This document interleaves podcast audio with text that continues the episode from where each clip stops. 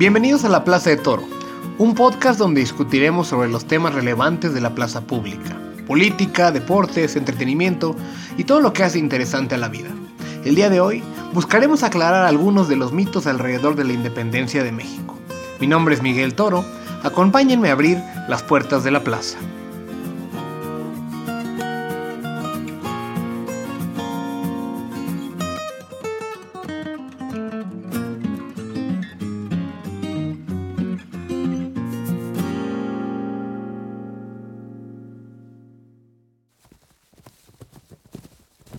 En la madrugada del 16 de septiembre de 1810, las campanas de la iglesia en el pueblo de Dolores, en el ahora estado de Guanajuato, comenzaron a repicar. El cura Miguel Hidalgo y Costilla las hizo sonar para congregar a la gente del pueblo y poder arengarlos a levantarse a luchar en armas contra el mal gobierno y restablecer el orden de la nación que había sido alterado por la captura del rey español Fernando VII a raíz de la invasión napoleónica. Hidalgo y sus colaboradores cercanos, los militares Ignacio Allende, Mariano Abasolo y Juan Aldama, así como los corregidores de Querétaro, Miguel Domínguez y su esposa Josefa Ortiz de Domínguez, se habían reunido en esta ciudad para conspirar en contra del gobierno español impuesto por José Bonaparte, hermano de Napoleón, que ocupaba el trono español desde 1808. Al ser descubierta su conspiración, los primeros aceleraron el plan de levantarse en armas y comenzaron lo que ahora se conoce como la Guerra de Independencia de México.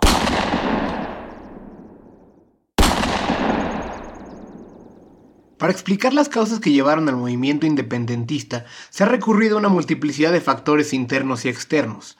El movimiento filosófico de la Ilustración, la independencia de Estados Unidos en 1776 o la Revolución Francesa en 1789 como algunos de los elementos externos que se han asociado a la independencia mexicana. Por el lado interno, se habla de cómo a raíz de las reformas borbónicas en España, el esquema fiscal en la Nueva España fue más agresivo que antes, generando descontento entre los criollos que se sentían sin representación y pagando una onerosa fiscalización. Y aunque ciertamente todos estos sucesos jugaron un papel relevante en desencadenar el movimiento armado, fue la enorme pobreza y la injusticia social la que mantuvieron vivo el movimiento encabezado por Hidalgo, pero luego liderado por Morelos y Guerrero. Este periodo duró 11 largos años, y fue gracias al valiente esfuerzo de tantos hombres y mujeres entre las filas de los insurgentes que México pudo acceder a ser una nación independiente. Sin embargo, entre clases de historia mal enseñadas en la primaria, un montón de mitos y desmitificaciones de los héroes de la patria en múltiples libros y novelas, y la poca memoria de las personas, realmente sabemos poco de la lucha que permitió que fuéramos una nación libre. Para entender mejor las causas de esta revolución armada, me di una vuelta al ITAM, a platicar con el historiador Pedro Salmerón. Tal vez algunos de ustedes hayan leído sus libros sobre la Revolución Mexicana o lo hayan visto aparecer en el History Channel o en el Gourmet Channel, ya que también es un gran conocedor de la comida mexicana. Buenos días, Pedro Salmerón, historiador y profesor del ITAM. Fíjate que en, realidad en lugar, eh, más que hablar de independencia, me gustaría de hablar de algunos libros recientes. Eh, más que hablar del proceso en sí, eh, que se puede consultar en esos libros, es hablar de tres o cuatro libros que he estado leyendo o que he leído últimamente y que estaba analizando y que me gustaría traerlos a colación. Perfecto. Eh, primero, después de mucho tiempo, encontrar biografías ampliamente documentadas, aunque sigan siendo en cierto modo biografías heroicas, pero muy documentadas, muy comprensivas, muy abarcadoras y que además contextualizan de maravilla, debidas a un verdadero historiador profesional, que son las de Hidalgo y Morelos, debidas a eh, eh, las de Hidalgo y Morelos de la pluma de Carlos Cerrejón Peredo, profesor del Colegio de Michoacán, que durante mucho tiempo las había estado preparando. Eh, tienen el único problema que son relativamente difíciles de conseguir, pero que nos colocan ya a estos hombres no como los próceres o caudillos extraordinarios, sino como hombres que corresponden a su tiempo y a las ideas de su tiempo. Entonces empezar casi casi de manera tradicional con estas biografías. Pero más allá de eso... nomás hacerte una, una interrupción tantito. Cuando dices de poco accesibles, estamos pensando que en el mundo de Amazon de ahora no, es no son, digamos, conseguibles. Estoy pensando, en libros, de, eh, estoy pensando en libros de 800, 900 mil pesos. Ya, ok, es un tema de costo más que de, de, Pero también de, también de disponibilidad. a través de... Eh, bueno, es que ustedes son de Amazon, si son generación No, yo, yo los compro en las librerías y como son ediciones, los dos primeros del Colegio de Michoacán, son Pues difíciles sí, de conseguir. Sí, sí. Incluso yo creo que en Amazon, porque los tirajes fueron escasos, ¿no? Ya. Más allá de esos libros, hay dos libros que quisiera comentar y que son como continuaciones, como parte de lo mismo. El primero que es para mí una gran puerta de entrada a la discusión historiográfica sobre la guerra de independencia, eh, que es eh, En el espejo haitiano, de Luis Fernando Granado Salinas. Este libro es una reivindicación de la rebelión popular.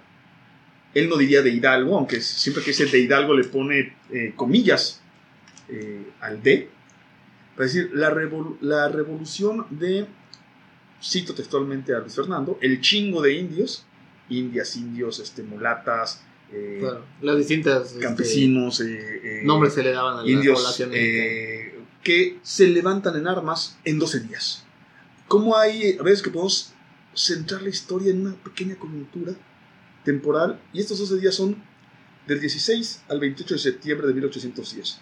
Es decir, desde esa cosa que llamamos grito de dolores, de la, la cual es muy curiosa porque a muchos de los enemigos de Hidalgo les sirve para descalificarlo cuando nadie sabe exactamente qué dijo Hidalgo, porque ni él lo escribió, ni lo escribió Ni nadie en ese momento, digamos, ni sí. había grabadoras. Sí, Entonces, sí. eh, las tres versiones que recoge Felipe Chenique en sus tres tomos sobre todos los documentos que hay sobre Hidalgo, los pueden ver en el libro que edita Felipe Chenique en el INA.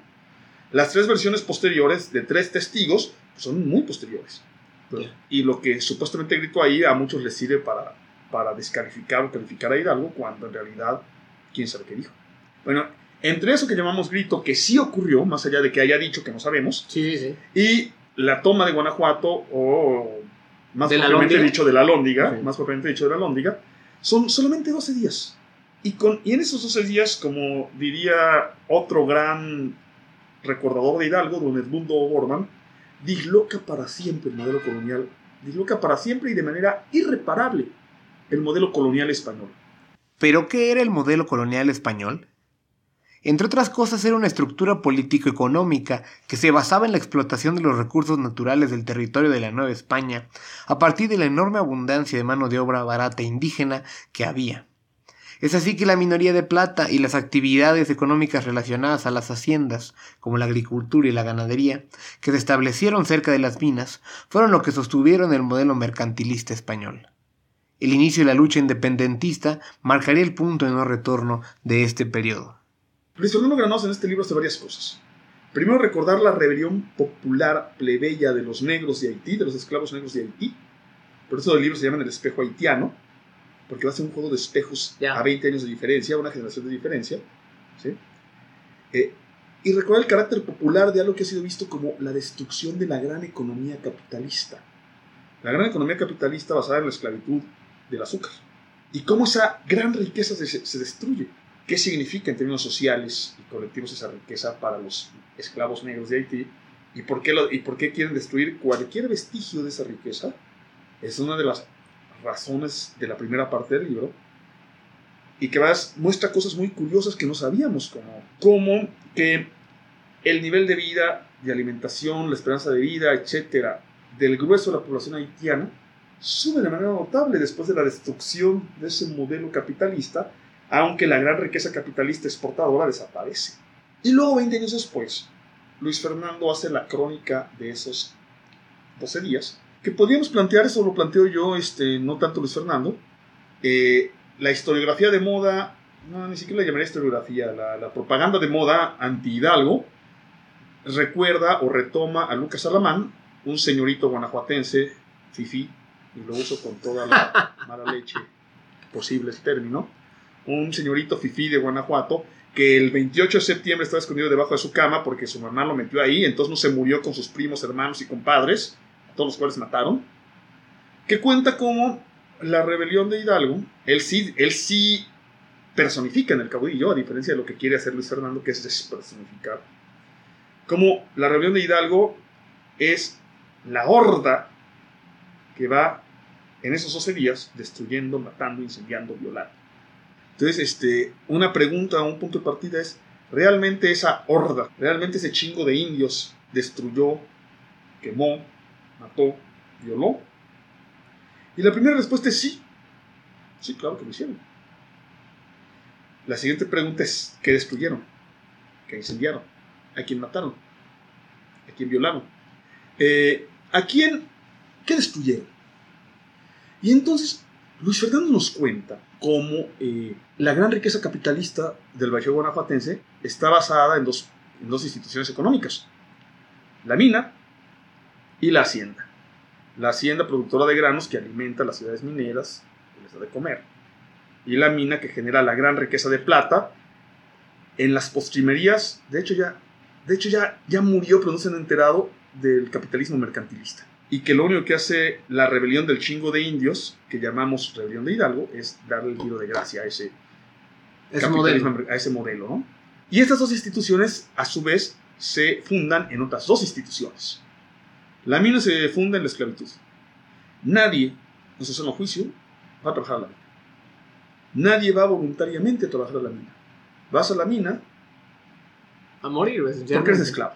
Claro. Entonces, la esclavitud es el eje que permite existir a la mina de plata. Y el tributo es la forma de extraer su excedente. Al extraerles a los indígenas el- todo el excedente para alimentar las haciendas a través del tributo, no hay reservas. Y al no existir reservas, tú vives al filo del hambre. Lo cual significa que en un país con este, eh, regímenes de lluvia tan inestables como los del centro de México, un mal año, una mala cosecha, te hunde. Y cuando digo te hundes, te mata de hambre, literalmente. Los datos que extrae Florescano son devastadores. O más o menos cada 6-7 años que hay una hambruna, se mueren de hambre las cuatro quintas partes de los niños. De hambre. De tal modo que cuando el cura Hidalgo, casi casi lo primero que, que- hace es decretar la abolición de la esclavitud y la abolición de los tributos, la raza es este pinche cura si sabe por dónde va el rollo. Y se suman masivamente a destruir qué? Primero estas dos instituciones, esclavitud y tributo. ¿Cómo se hace? ¿Qué es lo que incendian estos individuos cuando, estos miles de individuos, por ejemplo, cuando llegan a San Miguel de Allende, a San Miguel el Grande, y luego co- co- conforme bajan de San Miguel por Chamacuero, ahí deciden no tomar el camino natural a Querétaro, que sería de Chamacuero, sino, Sí, sí. sino bajar a Celaya y luego torcer hacia el corazón del Bajío, van destruyendo el símbolo, las casas grandes de las haciendas. Incendian los archivos, incendian los ayuntamientos. Bueno, entonces destruyen, destruyen palacios municipales, casas grandes, saquean, claro que saquean. El cura Hidalgo, tenemos 20, 30 testimonios que a mi amigo Paco, Taibo, Paco Ignacio Taibo le encanta contarlos. Llegan a las trojes, abren la puerta de las trojes de los almacenes y dicen, tómenlo hijos, es suyo. Y ese trigo, ese maíz que se les había sustraído mediante, mediante el tributo, los indígenas lo recuperan y lo regresan a los pueblos. Se comen, ah, hacen un festín, matan vaca, echan unas tortillas y hacen un festín. Pero el resto del grano, también está documentado de manera bien interesante, se reintegra a las comunidades y a los pueblos. ¿Para qué? Para tener lo que no tenían, semilla y reserva. Y esto, esta ya es una reflexión mía, tiene que ver con lo que dice uno de los grandes historiadores de las revoluciones, historiador y protagonista, y uno de los grandes analistas de la revolución, que es León Trotsky. Y dice, los revolucionarios generalmente no saben muy bien qué quieren, pero saben perfectamente bien qué es lo que no quieren. Y a veces este qué no quieren se reduce a dos palabras. Y en 1810 estas dos palabras son esclavitud y tributo. De manera que la lucha independentista mexicana fue una revolución que buscaba liberar a los oprimidos de la esclavitud y el tributo. Un movimiento armado que ciertamente tomaba elementos de los sucesos políticos, económicos y filosóficos de otras latitudes para vislumbrar con ellos cambios de gobierno, pero que en esencia era un movimiento popular que se nutría de la esperanza que daba un cambio en las condiciones de vida de las masas, sin tener demasiada certeza sobre qué vendría después. ¿Qué va a haber después? ¿Quién sabe? ¿Va a ser monarquía, república? Hay- No sé. No, no habían Pero el hecho- a ese punto, sí, sí. El hecho es que en 1830, 40, 50, en México no hay ni esclavitud ni tributo. Que se acabó con la injusticia, no sabemos. Que si hubo una redistribución, ya iremos viendo. Pero el hecho inatacable es que, como instituciones, la esclavitud y el tributo se acabaron. Que luego se reconstituyó una, esclavitud extralegal en el porfiriato, esa ya es otra historia. Creer que las cosas pasan de una vez y para siempre es no entender la historia. ¿no? Y es su historia. ¿Hasta qué punto era cierto esto que había como una gran tensión entre el cura Hidalgo y, el general Allende eh, con respecto al mando del, ejército en ese primer periodo? Todo, el, todo el tiempo están en permanente tensión porque quieren cosas distintas y porque de alguna manera es la gente la que lleva a Hidalgo al mando. También hay una decisión personal, que es cuando el capitán Allende decide huir, que es lo que hubiera yo pensado en ese momento, cuando llegan a Dolores en la noche del 15 de septiembre y dicen ya cayó, ya cayeron presos todos en Querétaro, y todos están cantando y la decisión de Allende, que es la lógica, pues huyamos. Y dice el cura Hidalgo, no señores, no queda más remedio que ir a coger gachupines. En ese momento, y en la tierra de, Hidalgo, Hidalgo se pone al frente. Pero luego vienen las tensiones y es la gente la que sistemáticamente va a ir ratificando a Hidalgo, porque Allende está pensando en un tema político atlántico. Hidalgo está pensando en esclavitud y tributos. Entonces, es la gente la que sabe, y, y, eso hace de la, de la Revolución Mexicana una cosa bien distinta del resto de América Latina, con excepción de personajes como, obviamente, Petión en Louverture en Haití, o de José Artigas en lo que hoy llamamos Uruguay, en la franja oriental de Uruguay, ¿no? Este, salvo personajes como ellos, que hay varios en el proceso, el que toma el mando aquí es Hidalgo por esa razón, pero no lo toma él, lo toma él en una coyuntura particular que es apoderarse esa noche del pueblo de Dolores y luego la gente lo va ratificando paso a paso. Se una atención permanente no solo por una cuestión de celos o envidias, a lo cual podríamos, o los propagandistas actuales podrían limitar el asunto, no, es una cuestión política, que quieres. Sí, tenían visiones distintas. Y van en carriles cada vez más distintos. Hidalgo cada vez más imbuido del tema popular y de lo que realmente importa, y Allende pensando en la política atlántica. Ahora, cuando, ellos, y pasemos un poco a la segunda, cuando ellos eh, finalmente caen presos y después son fusilados, el movimiento continúa en el sur del país con, con el gran José María Morelos, y, sé que, que, hablar de Morelos podría ser algo que nos podríamos echar cinco horas. Este, a ver, te lo voy a simplificar. Morelos, es el, Morelos entiende y continúa a Hidalgo. Morelos entiende el sentido social de lo que realmente importa y le incorpora cosas como moderar la opulencia y la miseria, redistribuir la tierra, que, de lo cual ya había hablado Hidalgo. ¿eh? Este asunto de destruir la hacienda, destruir la mina como instituciones centrales, reconstituir un país casi en términos liberales clásicos de pequeña, de pequeña propiedad, acabar con la esclavitud y los tributos, Morelos lo entiende muy bien y lo retoma. Morelos en ese sentido, en muchos aspectos, en casi todos, no es otra cosa que el continuador de Hidalgo hay una etapa muy. Creo, que muy olvidada de la historia de México en la parte de la independencia, que es una vez que Morelos muere, eh, hasta que finalmente se consuma la independencia, donde siempre nos lo describían desde la primera como guerra de guerrillas, eh, donde había líderes más pequeños que los anteriores y continuaron la lucha en distintos frentes y demás. ¿Cómo describías ese periodo, ese pequeño periodo de como cuatro años? así como te lo contaron en la primaria, pero también en términos atlánticos, como más allá del hecho de que hubiera aquí élites económicas que, que querían no romper el nexo con la corona, eh, el hecho de la imposibilidad del imperio español de mantenerse. sin marina y destruida la economía de la plata, el imperio español es absolutamente inviable. Hablaba de libros, el cuarto libro que quería traer a colación en realidad son dos. Eh, son los maravillosos estudios regionales del capitalismo en el Bajío de John Tutino, y en el Sotavento Veracruzano y el Puerto de Veracruz de Antonio García de León, publicados hace ambos hace un par de años en el Fondo de Cultura, pero que demuestran la multipolaridad del capitalismo mercantilista después de la expansión del siglo XVI. Hay un primer capitalismo que es pues, que tiene dos ejes, el norte de Italia y la Hansa germánica, pero a partir de la expansión española, portuguesa, inglesa de principios del XVI, se van construyendo polos del capitalismo mercantilista en diversas regiones del mundo y ese es el primer capitalismo multipolar. Y uno de esos polos es el, el eje Bajío, Valle de México, eh, Veracruz como puerto de, de, exportación y Minas del Norte. Este capitalismo cae por razones fundamentalmente externas. ¿Cuál es la razón fundamentalmente externa? Que casi sin que se den cuenta, sobre todo al principio, entre 1790 y 1810, en un lugar muy pequeño del mundo, ocurre una transformación que va a acabar con el capitalismo mercantilista y va a empezar con una nueva etapa del capitalismo. Y el que no es capaz de entenderlo o no tiene cómo sumarse a ello, como pasó con México, va a quedar fuera de la nueva jugada del, de la economía mundial. ¿Qué es lo que ocurre? La revolución industrial británica. y viene el segundo, la segunda gran era del capital, que es el capitalismo industrial. Todos los otros polos del capitalismo se descapitalizan en un lapso de 20 años.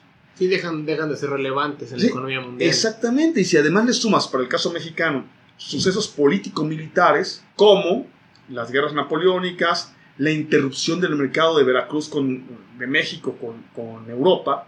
¿Por qué? Porque la Marina de Guerra Española se va a pique, la hunden a cañonazos. Hasta entonces, el siglo XVIII había sido una época de equilibrio naval atlántico. Ah, jugaban, apostaban españoles, británicos, franceses, holandeses, y con algunas este, potencias secundarias, como alguna vez Suecia, que quiso meterse un poco. Y ese equilibrio se acaba justamente durante la era de la Revolución Industrial, cuando la Marina Británica se impone y destruye a las marinas holandesas, francesa y española. Y, y, al desaparecer la Marina de Guerra Española como una potencia marítima atlántica, no hay forma de llevar la plata que se produce en Nueva España al mercado mundial. Y al no poder poner tu principal producto en el mercado mundial, es que capitalizas. Entonces, si a eso le sumas todo el proceso global que significa la revolución industrial, que es simultáneo a este proceso político-militar, se entiendes que justo al final de este proceso, cuando realmente ya está descapitalizada toda la minería y toda la gran hacienda novohispana, pues lo que hace el chingo de indios que están con el cura Hidalgo es, es de alguna manera podrían haber dicho, aunque tenían que haber sabido lo que sabemos nosotros, ya no está funcionando. Cuando la gente profundamente ignorante en cuestiones económicas, geográficas y sociales habla de la posibilidad de la Nueva España ser una superpotencia y, del gran Iturbide, ¿no? No, no están viendo la absoluta inviabilidad económica. y, tan inviable fue que, España, que se cayó el imperio de... No, no, pero, no, pero estos individuos, estos individuos se lo achacan a, a la traición y a la gran conspiración judío-masónica y un montón de, y a los reptilianos y a un montón de patrañas, no a la lógica evidente de que ningún país sin posibilidad industrial en ese momento iba a quedar fuera, pero además a la imposibilidad del imperio español. El imperio español sin marina es inviable. Porque vivía totalmente de exportar. Es inviable y entonces al, al, no haber marina, pero además al imponerse a nivel mundial la economía industrial, España necesita un siglo para reponerse, igual que México para reponerse y entrar en el cabuz, o sea, ya, ya... Sí, ya muy avanzada. Ya, y al final y, y, de manera eh, dependiente, ¿no? Entonces, es eso, lo, lo, que pasa es que tarde o temprano va a ocurrir de una u otra manera la autonomía política porque un imperio atlántico basado en el comercio de plata, cuando ya no hay comercio de plata y cuando ya no tiene marina, ni siquiera es posible. La poca viabilidad del imperio de la Nueva España hace un poco que se vaya desintegrando. lo, curioso es que cuando inicia Iturbide su, su, su gobierno eh, pequeñín, pues tiene una extensión de territorio gigantesca entre como la Alta California, obviamente, y que llega como a la mitad de Centroamérica. Y, al cabo de año y medio, este, Centroamérica está fuera de, de la jugada ya, o, se, han separado de, de la nación mexicana.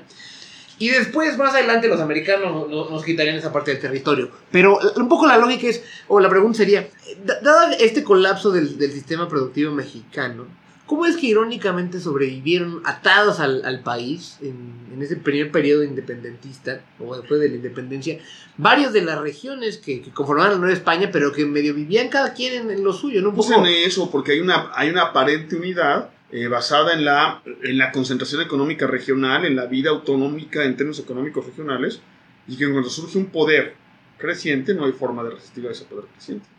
Finalmente, la, la última pregunta, prof. Siempre me ha dado la impresión que la independencia de México la consuman básicamente los que se oponían a ella al ah, principio. No, claro, eso ¿no? Este, no tiene que darte la impresión, así es. Y, entonces eso, eso, te pinta un escenario muy distinto al que, al que encabezaban eh, Hidalgo Morelos más adelante, ¿no?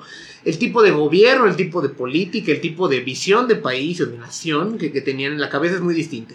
Finalmente creo que ganan un poco lo que lo que después se llamarían lo tradicional de los conservadores este, del siglo XIX. Los y los santanistas. En tu opinión, ¿qué tipo de... ¿Hasta qué punto un gobierno mexicano distinto, mucho más parecido al de Hidalgo o lo que quería Morelos, hubiera contribuido a un país distinto al que finalmente llega la visión... Llegan los ah, juaristas, por ejemplo, 40 años después. Difícil, no hay forma. Quizá la única posibilidad es que a alguien se le hubiera ocurrido en un país como México y no como el Paraguay, hacer lo que hicieron los paraguayos hasta que, acaba, hasta que asesinaron a Paraguay sus hermanos, Brasil, Argentina y Uruguay, financiados por británicos y franceses. el aislamiento y la economía autárquica. ¿sí? Quizá. Y eso se me está ocurriendo porque ahorita me preguntas, ¿no? Pero Claro. no, no había forma. A menos sí de alguna cosa muy rara y muy fuera de, del flujo de los mercados de la época, ¿no? Eso es un poco lo que yo les comentaría, más allá de hablar de Hidalgo, de modelos, de Guerrero, finalmente, como les digo, leanlo en los libros de Carlos Cerrejón. Pues los llamo a leer primero el libro de Luis Fernando Granados, en el espejo haitiano, y luego el libro de John Tutín. Y simultáneamente, o después, el de García de León para Veracruz y el Sotavento. Y me parece relevante decirlo así porque también el último ensayo incluido en el libro de Luis Fernando, que son 200 páginas, es un análisis de toda la gran historiografía política que ha surgido en el mundo hispano y particularmente en México sobre eso que llamamos la revolución de independencia. Quizás los historiadores más inteligentes y más productivos en este momento en el país se dedican a ese periodo. Juan Ortiz Escamilla en Jalapa, José Antonio Serrano en, en la Universidad Michoacana, este, ya dijimos Carlos Cerrejón en el Colegio Michoacán en Zamora, eh, Alfredo Ávila Rueda en la Universidad Nacional, 20 o 30 historiadores de primer nivel discutiendo los temas económicos, políticos y sociales esa coyuntura larga a la que llamamos Revolución de Independencia. Pues, prof, te agradezco mucho el tiempo este, con nosotros y demás, que, que, que le dé esta claridad, las recomendaciones eh, de, de- de distintos libros para, para aprender más del tema. ¿Dónde te puede buscar la gente este, que quisiera saber más del tema? ¿Dónde te pueden escribir? En mi Este, Twitter, sobre todo, Historia Pedro.